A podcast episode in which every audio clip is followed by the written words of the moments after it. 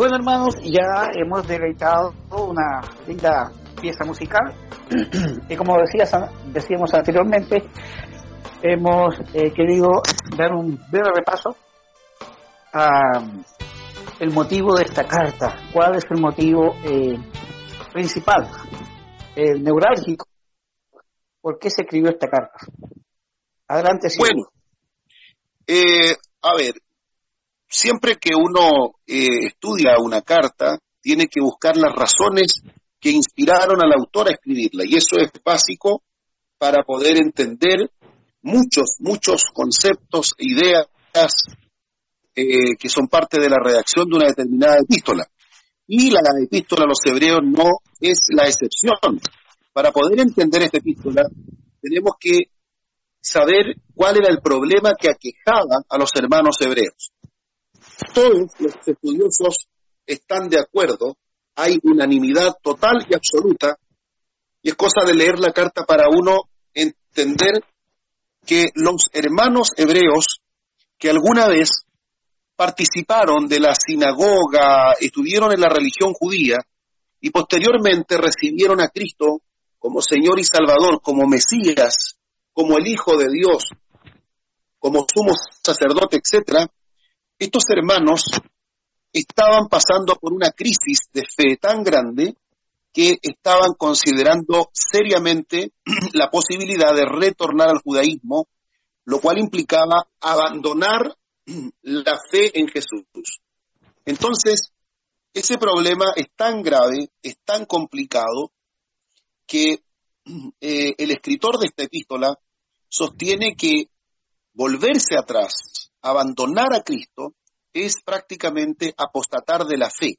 En segundo lugar, es pisotear la sangre del pacto y hacer afrenta, o sea, un insulto al espíritu de gracia.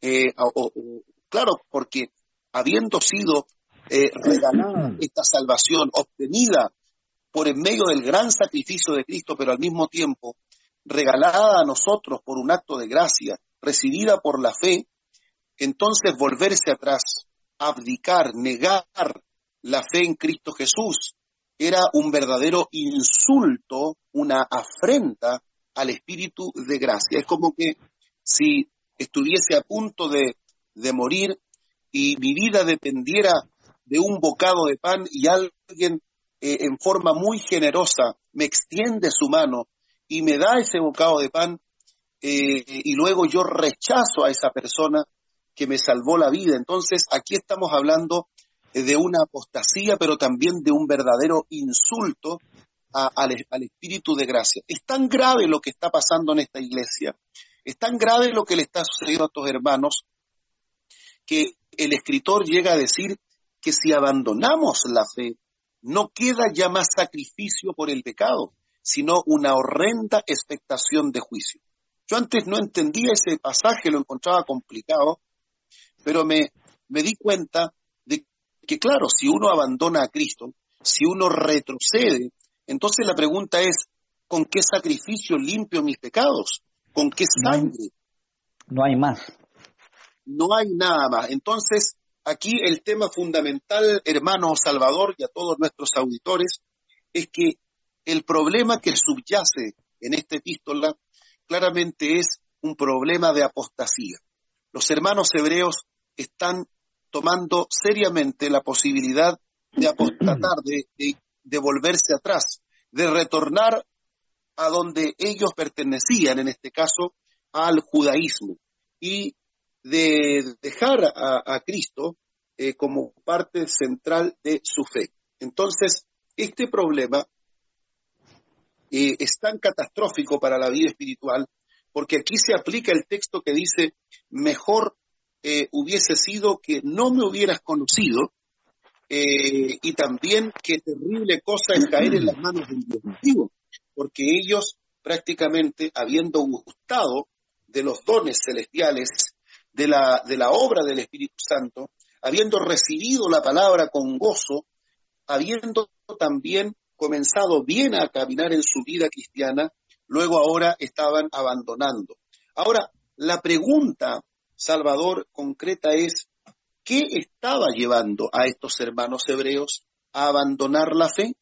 Y esto lo dijimos la semana pasada, pero hay que repetirlo otra vez.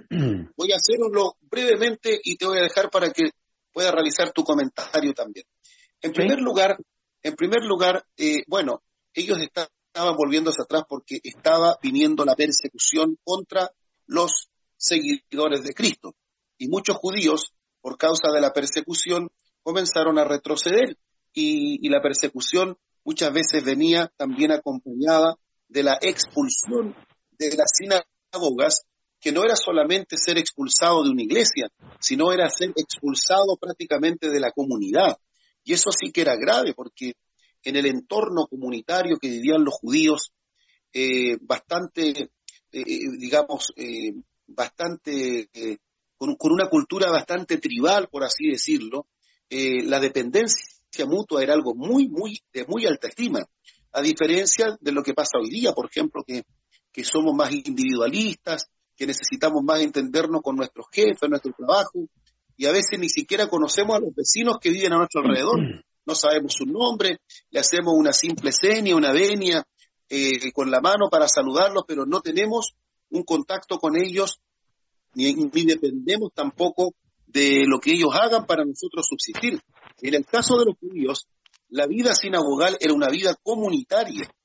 Eh, ellos dependían mutuamente y ser expulsado de la sinagoga era considerado una vergüenza, una humillación, pero también tenía consecuencias drásticas. En algunos casos hasta podría ser la persona desheredada por causa de haber abrazado la fe en Cristo. Bueno, y tenemos el caso de Esteban que fue lapidado por, por causa de su fe. Entonces, el volverse atrás era una alternativa porque algunos estaban siendo expulsados de la sinagoga. En segundo lugar estaba el retraso del retorno de Cristo. Recordemos que Cristo prometió volver, pero también anunció en la parábola de las vírgenes que el esposo se tardaría y por causa de eso muchas vírgenes insensatas dejarían de llenar sus lámparas de aceite para esperar al esposo con apercibimiento. Y esto pasó. También muchos eh, cayeron en esta actitud de insensatez, de letargo, eh, esta actitud somnolienta de no esperar al esposo con las lámparas encendidas, sus lámparas se fueron apagando y comenzaron a retornar atrás. Adelante, Salvador. Eh, bien, dentro de su comentario ha, ha dicho usted que ellos probablemente corrían el riesgo de ser desheredados o expulsados de la sinagoga, de la comunidad. ¿Cree usted que, aparte de la persecución que debe ser terrible, sangrienta, dolorosa, eh, pudo haber influido también este, este retroceder atrás em, el influjo religioso propio de los judíos? Bueno, por supuesto que sí. Según vemos perdón, acá. Perdón, eh, eh, para mí que, porque esto se ve mucho hoy en día dentro de, las, comunidades religiosas, cuando de repente se descubre una verdad. Es como la religión para el ser humano es como cuando uno eh, con su esfuerzo, con su inteligencia a su alcance, arma y para una casa y de repente viene un arquitecto y nos dice, échala abajo. Y uno lo ha, lo ha hecho con tanto cariño, con tanto esfuerzo y tiene solo dos opciones, o echarla abajo o morir así. La religión es algo fuerte. Correcto. Eh, sí, yo creo que eh, una vez que el cristianismo entró con fuerza, eh, se tuvo que enfrentar claramente a una oposición desde la vereda del judaísmo. Y bueno, los judíos fueron los primeros de alguna forma afectados por la fe en el Nazareno, por la fe en Jesús porque los cristianos empezaron a entender que una vez muerto Cristo, una vez el sacrificio de Cristo era entendido en los términos correctos, eh, entonces no había prácticamente necesidad alguna de poner la fe ya en el sacerdocio levítico y tenerlo como intermediadores válidos para acercarse a Dios. Y eso traía como consecuencia aparejada una, eh, una especie de eh, de distanciamiento obvio, natural del templo de Jerusalén. ¿ya? Si bien es cierto, los apóstoles siguen yendo a orar, se vinculan al templo todavía en los primeros, en el primer decenio, por ejemplo, del, cristianismo, pero pronto comienza a abrirse más y más la brecha con el judaísmo hasta que ya la secta de los netzarim los nazareos, los del camino, los seguidores de Jesús, ya comienza a ser identificada claramente como herética y empiezan a ser expulsados de las sinagogas. Y comienza a perderse prontamente toda vinculación con el templo de Jerusalén hasta que llega un momento, como tú bien sabes en la historia, que el templo es destruido el año 70 después de Cristo. Y con esto, la facción saducea, que era la que gobernaba, por así decirlo, la riqueza del templo y tenía a cargo a los sumos sacerdotes, etcétera, comienza también a decaer. A diferencia de los fariseos que no dependían del templo, sino que dependían de las sinagogas, del estudio y la plegaria, los saduceos, como dependían del templo, ellos comienzan lentamente a desaparecer porque no había templo, no había manera de poder ejercitar un sacerdocio levítico mediador entre Dios y los hombres como lo fue en el tiempo antiguo. Y esto trajo todo un, trajo todo, digamos, también una revitalización, por otra parte, del movimiento cristiano o del movimiento de Jesús de Nazaret y una decadencia del sistema sacerdotal judío. Bueno, pero como aquí estamos hablando en la epístola a los hebreos, antes de la destrucción del templo, los hermanos están considerando volverse a la, sinagoga, volverse al templo, volver a Moisés, volver a los sacrificios, volver a todo aquello que de alguna manera Cristo había cumplido con su gran sacrificio en la cruz del Calvario. Pero ahora, probablemente, la persecución, probablemente el retraso del retorno de Cristo estaba haciendo que muchos volvieran. Entonces, frente a esa, eh, digamos, a esa posible eh, apostasía que está a punto, pero a punto de eh, llevarse a cabo, de ejecutarse, entonces viene esta maravillosa epístola inspirada por el Espíritu Santo, redactada como una verdadera exhortación para poder decirle a los hermanos hebreos que ellos no tienen que abandonar su fe, que realmente no se han equivocado, que haber puesto la fe en Jesús es algo maravilloso, que Jesús no es un simple rabino, que Jesús es mayor que todos los profetas, es mayor que Moisés, incluso mayor que los ángeles. Y hay algo, Salvador, que me llama la atención de esta carta. Fíjate que eh, no, hay una, no hay un regaño para entrar en esta carta. O sea, me, refiero, me explico. Eh, no comienza la carta con un regaño hacia los hebreos, eh, diciendo ustedes no se congregan, como después le va a decir, no dejen de congregarse casi en los últimos capítulos. Aquí comienza el escritor, sin perder ningún tiempo, comienza el escritor a poner inmediatamente frente a los ojos de los hermanos hebreos a Jesús. ¿Por qué? Porque con Jesús, entendiendo correctamente quién es Jesús, se, pone en pie el cristianismo o se cae completamente. O sea, en otras palabras, el gran detonante, la gran, eh, digamos, la gran olla que está en ebullición aquí depende de lo que entendamos por Jesús de Nazaret. Si hemos entendido realmente quién es el Cristo, no podemos volvernos atrás. Si no lo hemos entendido, vamos a naufragar en cualquier clase de doctrina, religión o filosofía. Eh, muy, muy, muy interesante lo que usted ha, dicho. Y yo creo que es un consejo no solo para los antiguos de este expositor que escribe esta carta, sino para nosotros también al día de hoy. Yo creo que con mucho acierto alguien dijo esta importante frase. Esta carta de los, a los hebreos fue escrita por un judío y para que los judíos dejaran de ser judíos. Eh, me llamó mucho la atención esta expresión, esta frase, porque creo que acierta al blanco. Bien, em, ya entrando ya en, la carta misma, eh, viene a mi memoria un, pasaje de la escritura donde en el libro de Job dice de que Dios se comunicó de muchas maneras con el hombre en el tiempo antiguo. Y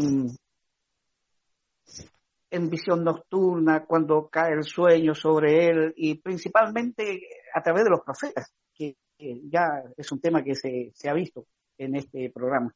Eh, pero en estos tiempos este autor, eh, ¿de qué manera o cómo Dios ha hablado en los últimos días? Esa es la pregunta ya entrando en la carta misma. Bueno, aquí nosotros vemos en el versículo 2 del capítulo 1, porque hoy día vamos a hablar del capítulo 1, eh, lo primero que él dice acá eh, respecto a la pregunta que tú haces es que en estos postreros días Dios nos ha hablado por el Hijo. Ahora, lo primero que tenemos que notar acá es precisamente esta expresión con mayúscula que tenemos en la Biblia, el Hijo. Y esto ya, ya de entrada, como te decía anteriormente, el escritor de la epístola a los hebreos no pierde tinta, no pierde pergamino, no pierde tiempo, de inmediato pasa a revisar lo que la iglesia debe entender acerca de la persona de Jesús. Porque al decirle hijo, está aludiendo netamente a su naturaleza divina. ¿Me escuchó Salvador? A su naturaleza. ¿Por qué? Porque todos sabemos, cierto, que él fue hijo de María, naturaleza humana, pero también si escudriñamos las escrituras, nos damos cuenta de que fue el Espíritu Santo el que hizo sombra en María y por lo tanto el santo ser que fue engendrado en ese vientre era hijo de Dios en el pleno sentido de la palabra y por tener esta naturaleza divina es Dios también. Entonces, cuando se nos dice que en estos postreros tiempos nos ha hablado por el Hijo, ya estamos empezando a identificar de quién estamos hablando. No estamos hablando de un mero rabino, no estamos hablando de uno que se podría eh, poner a la fila de un Gilel, de un Shammai, de un Antígonos de Sojó, de un Rabí Zacarías o de tantos otros maestros ilustres que ha tenido la tradición judía. Aquí estamos diciendo que Jesús es el Hijo, es decir, aquí hay naturaleza divina, aquí hay, y si hay naturaleza divina, hay eternidad, si, si, si, hay eternidad, hay omnipotencia. Si hay omnipotencia, hay omnipresencia. Entonces, cuando estamos hablando de esta identificación tan particular, que en boca de Pedro resonó como una verdadera revelación dada por el Padre, lo dijo Jesús. Esto no te lo ha revelado carne ni sangre, sino mi Padre que está en el cielo. Entonces, esta expresión, hijo, ya profundiza gran parte del misterio de quién es realmente Jesús. En otras palabras, es como que el escritor le está diciendo a los hermanos, hermanos, ¿se dan cuenta a quién van a abandonar? ¿Se dan cuenta a, quién le van a dar la espalda? ¿Se dan cuenta de quién quieren apostatar de la fe? Lo estamos hablando de un profeta más, porque Dios habló por muchos profetas, pero ahora puntualmente nos ha hablado por el Hijo. Este ser tiene naturaleza divina. Si la tiene es porque Dios también, en su esencia divina, Él es Dios. Si es Dios, entonces es el eterno, el todopoderoso, el único que ha existido desde la eternidad. Entonces, esta expresión hijo, Salvador, ya nos habla de muchas cosas. Y mira puntualmente eh, todos los títulos que se le, se le adjudican en esta carta eh, o en este, esta primera sección. En primer lugar, lo que hemos dicho ya, se le trata como hijo. Y al tratarlo como hijo, estamos aludiendo que es un ser con naturaleza divina. Correcto. Bueno, el otro título que tiene acá muy claramente señalado es continuación. ¿Quién fue constituido heredero? Y esta palabra heredero es prácticamente una palabra, digamos que, bueno, eh, a todos nosotros nos gustaría ser herederos, ¿verdad? Por ejemplo, imagínate ser heredero de un, de un multimillonario, pero aquí tenemos a Jesús como heredero de todo, de todo. Es decir, Él es el verdadero dueño y no los Rockefeller, no Farcas. Ellos son, por así decirlo, dueños eh, en, cierto sentido de, la riqueza, pero el único dueño absoluto, el verdadero heredero de todo, a quien pertenecen el cielo, la tierra, el mar, los recursos naturales, los recursos de la alta minería, los recursos de la sabiduría del hombre, de la tecnología, los recursos de las aves y especies marinas, todo realmente es de él. Entonces, el escritor me gusta cómo en su poder de síntesis es capaz de decir tantas cosas con pocas palabras. Ha sido constituido heredero de todo, es decir, a él pertenece la vida, la salvación del género humano, la vida, la muerte, la eternidad, la riqueza, la gloria. Aún los mismos demonios han de humillarse un día delante de él. Él es el heredero absoluto de todo. Pero no solamente eso, Salvador, mira, te voy a dejar aquí para que hagas tu propio comentario. Dice el texto, a quien asimismo hizo, perdón, y por quien asimismo hizo el universo. ¿Qué te parece? Eh, realmente, eh, bueno, eh, son tantas las cosas, los adjetivos que tiene Jesús de Nazaret, tanto como hombre como el Dios verdadero y único Salvador. la verdad es que tiempo nos faltaría, como dice en esta misma carta más adelante, eh, para poder testificar de su gloria, de sus maravillas.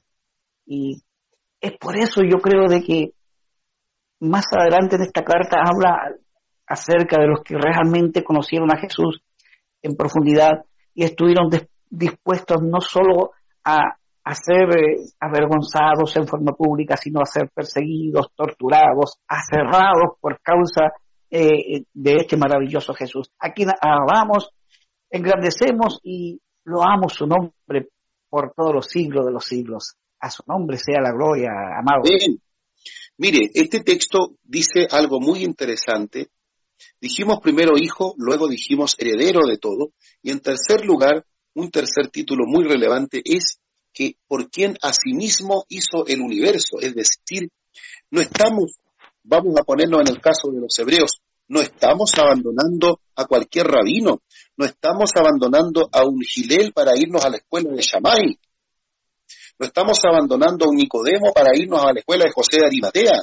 No, estamos, o ellos en este caso están, abandonando al, autor de la vida. Al autor de la vida, al rey del universo, al que hizo todas las cosas, al que por medio de la palabra, que era el mismo, la palabra eterna, se hizo todo lo que hay en el mundo y existe en él. Entonces estos tres títulos ya, por así decirlo, como diríamos en, la, jerga en la jerga pugilista de los boxeadores, usted sabe más que yo de eso, eh, le da un golpe, ¿cómo se llamaría ese golpe? Casi, casi un uppercut. Uppercut, justamente que, bueno, ese golpe es aquí dado por el escritor en, el primer, en los primeros dos versículos. Imagínense, estos tres títulos ya nos dan para hacernos la idea de su divinidad, de hacernos la idea de su riqueza, de hacernos la idea de su mediación en la creación, porque sin él nada de lo que ha sido hecho fue hecho. Entonces, no estamos aquí eh, refiriéndonos a un mero maestro como los tantos que existían, muy respetables, por supuesto, pero sin embargo, eh, después de todo, hombres con un gran conocimiento. Aquí estamos hablando del, ser heredero de todo y de por quién mismo hizo el universo. Salvador, ¿te has puesto a pensar un poco, por ejemplo, eh, cómo poder hacer algo tan diminuto, crear algo tan diminuto como una pequeña célula que tenga vida. Imagínate, Salvador, estamos hablando de algo prácticamente micro, microscópico, microcelular, algo tan simple como una célula, pero que sin embargo, esa célula tiene el potencial de engendrar vida. ¿Eso quién lo puede hacer? Lo que hace un científico, claro, lo que hace un científico podría ser tomar esa célula y depositarla en algún otro lugar pero crear una célula a partir de la nada por el solo poder de la palabra. Y si nos trasladamos también al macrocosmos y vemos, por ejemplo, las constelaciones, el universo, lo que existe eh, eh, en, todo lo que tiene que ver con la estratosfera y tantos misterios que tiene el universo, insondables todavía para el hombre común y corriente, entonces nos estamos, nos estamos dando cuenta, Salvador, de que la sabiduría de quien estamos hablando no se puede simplemente expresar con palabras humanas. Sin duda que sí, eh, los astrónomos eh, grandes eh, observatorios que hay en Chile, sobre todo en el norte, ven con sus grandes catalejos de aquí a la esquina solamente, porque el vasto universo es tan grande como grande es el Señor también. Me recuerdo una expresión que dijo en una oportunidad ese gran rey sabio, los cielos de los cielos no te pueden contener. Mira, mira qué grande es el Señor. Quiero ir, al, quiero ir al versículo 4, eh, donde nos dice que Jesús fue hecho tanto superior a los ángeles cuanto heredó más excelente nombre que ellos. Ahora ven, nosotros vemos eh, eh, la, la, labor angelical, ahí se describen como llama de fuego, ministros de Dios, eh, son como rayos veloces, pero Jesús es, fue hecho superior a los ángeles. Comenta algo de eso. Mira, Salvador, te voy a hacer la siguiente proposición. A ver, voy a decir antes de responder eh, que en el, en capítulo 1, del versículo 1 al 4, se hace, por así decirlo, la presentación de este Jesús, se presenta. Y es, eh, eh, dentro de esa presentación está esta expresión última que tú has tocado, que es que Jesús ha sido hecho tanto superior a los ángeles, por cuanto heredó más excelente nombre que ellos. Pero en los versículos que vienen a continuación se va a dar o se van a dar las razones puntuales del por qué Jesús fue hecho superior a los ángeles. Entonces, en el versículo 4 se anuncia que Jesús es superior, pero en los versículos siguientes se proporcionarán las razones bíblicas del porqué de esa superioridad.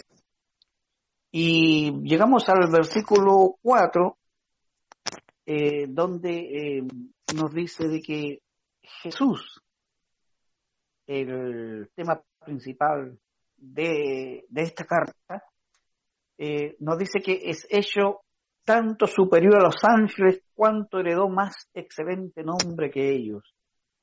le dejo la oportunidad a usted, obispo. Bueno, como decía anteriormente, Bastaría con mirar los versículos del 1 al 4 para darnos cuenta de la superioridad. Por ejemplo, si decimos que es el heredero de todo, si decimos que es a través de quien se hizo el universo, si decimos que Jesús es el resplandor de la misma gloria de Dios, si decimos que Él es el que sustenta con su palabra todas las cosas, entonces estamos hablando de un ser que sobrepasa a los ángeles. Sin embargo, desde el versículo 5 en adelante se ponen algunas cosas concretamente y frente a los ojos de sus lectores para poder entender por qué es superior a los ángeles. Pero digamos algo antes. Digamos que para los judíos, los judíos habían desarrollado una angelología bastante interesante. Ellos le tenían asignado nombre a muchos ángeles y consideraban a los ángeles como algo muy, muy grande. Em, si nos damos cuenta en el libro, por ejemplo, de Colosenses, la epístola Colosenses, hay una mezcla de sincretismo religioso que implicaba hasta veneración y adoración a los ángeles. Eso nos da de alguna manera un matiz o nos da un indicio de que en el pueblo judío la angelología era muy, muy valorado. Entonces, aquí el escritor por algo, por esta razón justamente, parte con su carta hablándonos de que Jesús es superior a los ángeles, que si queremos volver al judaísmo por los ángeles, no tenemos para qué abandonar a Jesús porque Jesús sobrepasa a los ángeles. Y en primer lugar, muy superior. ¿Por qué? Porque dice, ¿a cuál de los ángeles se le dijo jamás, mi hijo eres tú, yo te he engendrado hoy. Ahí tenemos el primer tema. Ningún ángel fue engendrado directamente de esa esencia misma del eterno Dios. En el caso de Jesús, en el vientre de María, fue el mismo Espíritu Santo que le engendró. Entonces, ya tenemos una superioridad. Ya tenemos, no es lo mismo que usted haga algo con sus manos a que lo engendre. Y aquí estamos hablando de que Jesús es superior por vía de engendramiento divino, así de simple o también así de profundo, por el hecho de que Jesús es de esa esencia misma del Dios eterno y puede considerarse claramente Dios, eso lo hace ya superior a los ángeles. Entonces, ¿por qué superior? Por su naturaleza divina, sin duda alguna. En segundo lugar, es superior por su filiación. Dice, yo seré a el Padre y él me será a mi Hijo. Y esto, hermano, hay una filiación muy, muy única, única entre Jesús, ¿cierto?, en su calidad de ser engendrado con Dios Padre. Entonces, esta filiación también es única y no se puede comparar, digamos, a la relación que Dios tiene con el resto de la creación. Luego dice que cuando se introduce al primogénito en el mundo, se dice adórenle los ángeles. Y ahí tenemos otro elemento importante del por qué Jesús sobrepasa a los ángeles. Si tú te das cuenta o vas o retrocedes a Belén de Judea, a la noche donde estaban allí los pastores en la tierra que hoy se denomina Baxaur, la tierra de los pastores de Belén. Ahí está. Me ese nombre. Ese, claro, así se, se llama la tierra Baxaur. Y esa tierra pertenece justamente a los sectores alrededores de Belén y es, según la tradición, el lugar donde estaban los pastores que cuidaban el rebaño esa noche. Se aparece una multitud de ángeles que comienzan a glorificar a Dios. Claro, el primogénito se introduce en el mundo y los ángeles le adoran. Entonces, Jesús es superior por cuanto Él es de la esencia misma de Dios. Jesús es superior por su forma o por su filiación divina. Jesús es superior porque los ángeles deben adorarle cuando es introducido en este tierra. Ahora, a los ángeles se les llama espíritus, son llamas de fuego, sin duda alguna. Dice ciertamente a los, de los ángeles se dice que son espíritus y sus ministros, refiriéndose siempre a los ángeles, son llamas de fuego, es decir, eh, eh, digamos, de alguna manera lo que trata aquí, a lo mejor utiliza una especie de metáfora para decir que los ángeles ejecutan, ¿cierto?, los designios o el mandato divino con la velocidad de una llama de fuego, con esa, con esa pasión, con esa entrega, con esa devoción, pero sin embargo del Hijo se dice, tu trono, oh Dios. Mire cómo se le llama a Jesús. O sea, estamos hablando de que Jesús es superior a los ángeles y aquí en el versículo 8 se le llama claramente Dios, claramente Dios. Entonces, y continuamos avanzando en el versículo 10, que por él se fundó la tierra y que los cielos son obra de tus manos y ellos perecerán todos, perecerán, envejecerán como vestidura, pero Él es el mismo y sus años no acabarán. Además, si nosotros consideramos la exaltación de Cristo, también nos habla de la superioridad. Y esto nos lo enseña el libro de Hebreos en el versículo 13, nos lo enseña el apóstol Pablo en el canto a Cristo del capítulo 2, 5 y 11 de Filipenses, y nos lo enseña el 4 y 5 de Apocalipsis. O sea, Jesús sentado a la diestra de la majestad en las alturas. Entonces, ¿A cuál de los ángeles Dios le dio ese honor alguna vez? A ninguno.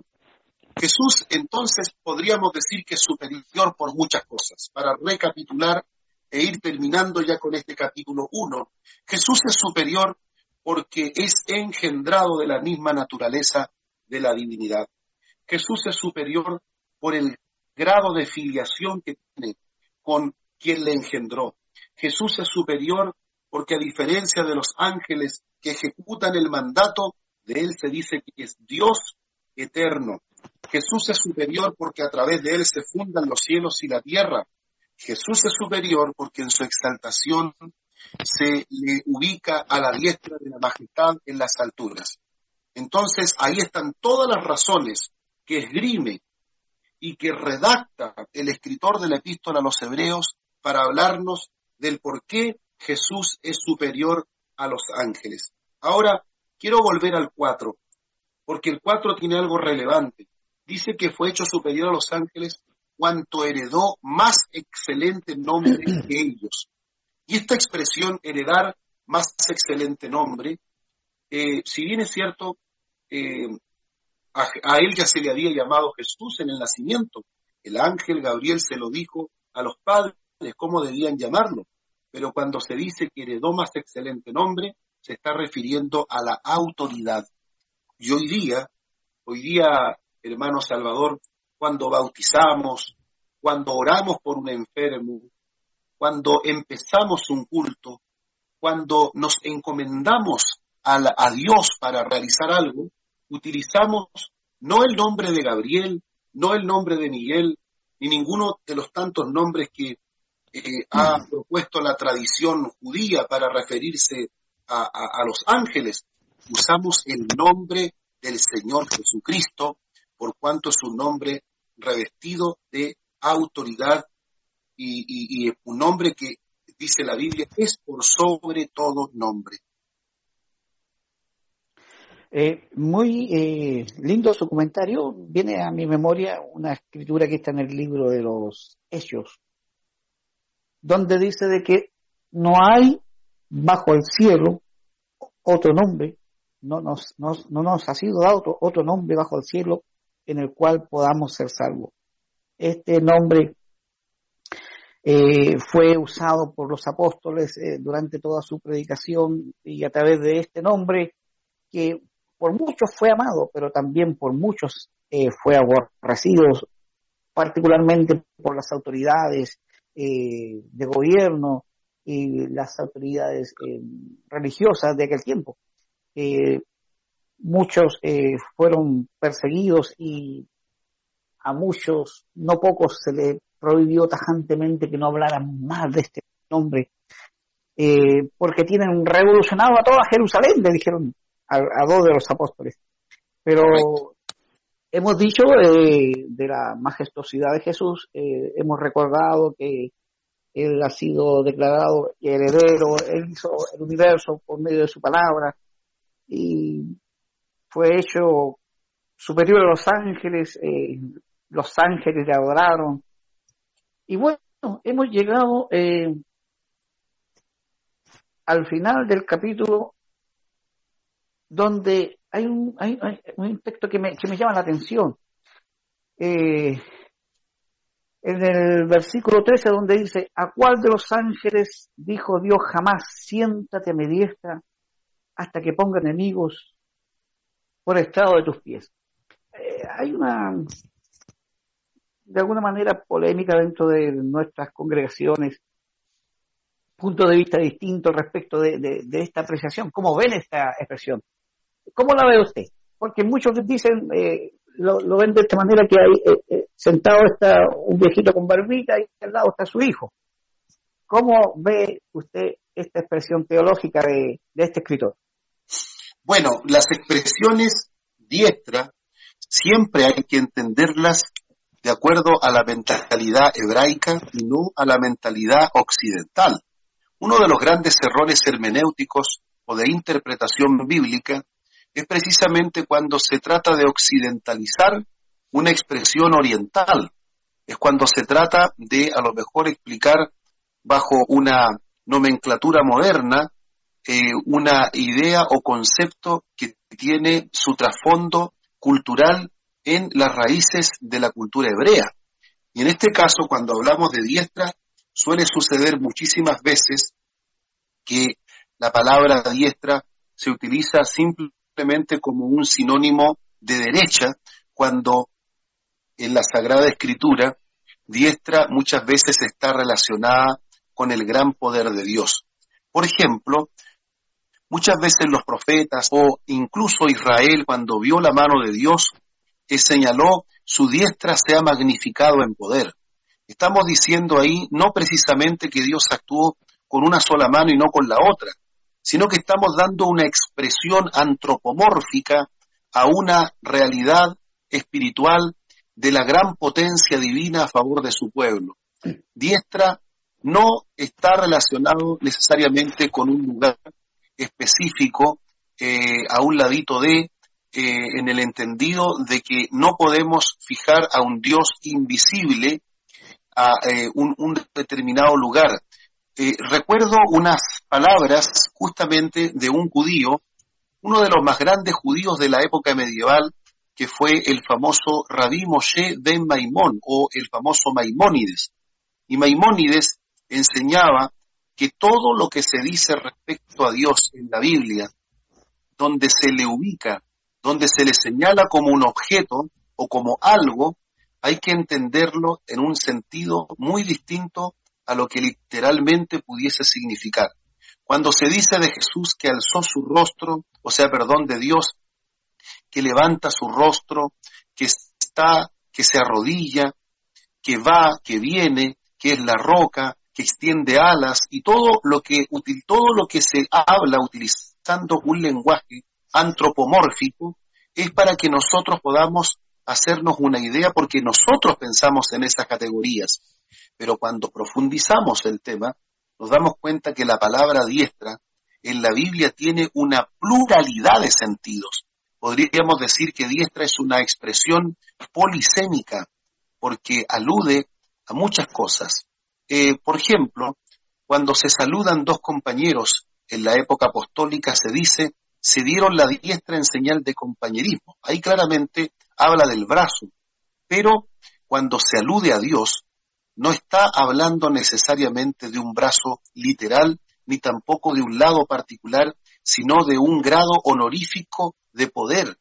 Cuando se dice que, que el Señor está sentado a la diestra, está hablando como lo dice también el versículo 3, se sentó a la diestra de la majestad en las alturas. Y es en ese sentido, la diestra podríamos llamar que es una especie de dimensión, aunque la palabra es una palabra que también tiene su, por así decirlo, eh, su complejidad, pero estamos hablando de una dimensión, una esfera, un estado glorioso de dominio, de poder y de autoridad como producto de su exaltación, más que de un lado físico que nos haga pensar en la ilusión de dos tronos con un viejito de barba y uno más jovencito al lado.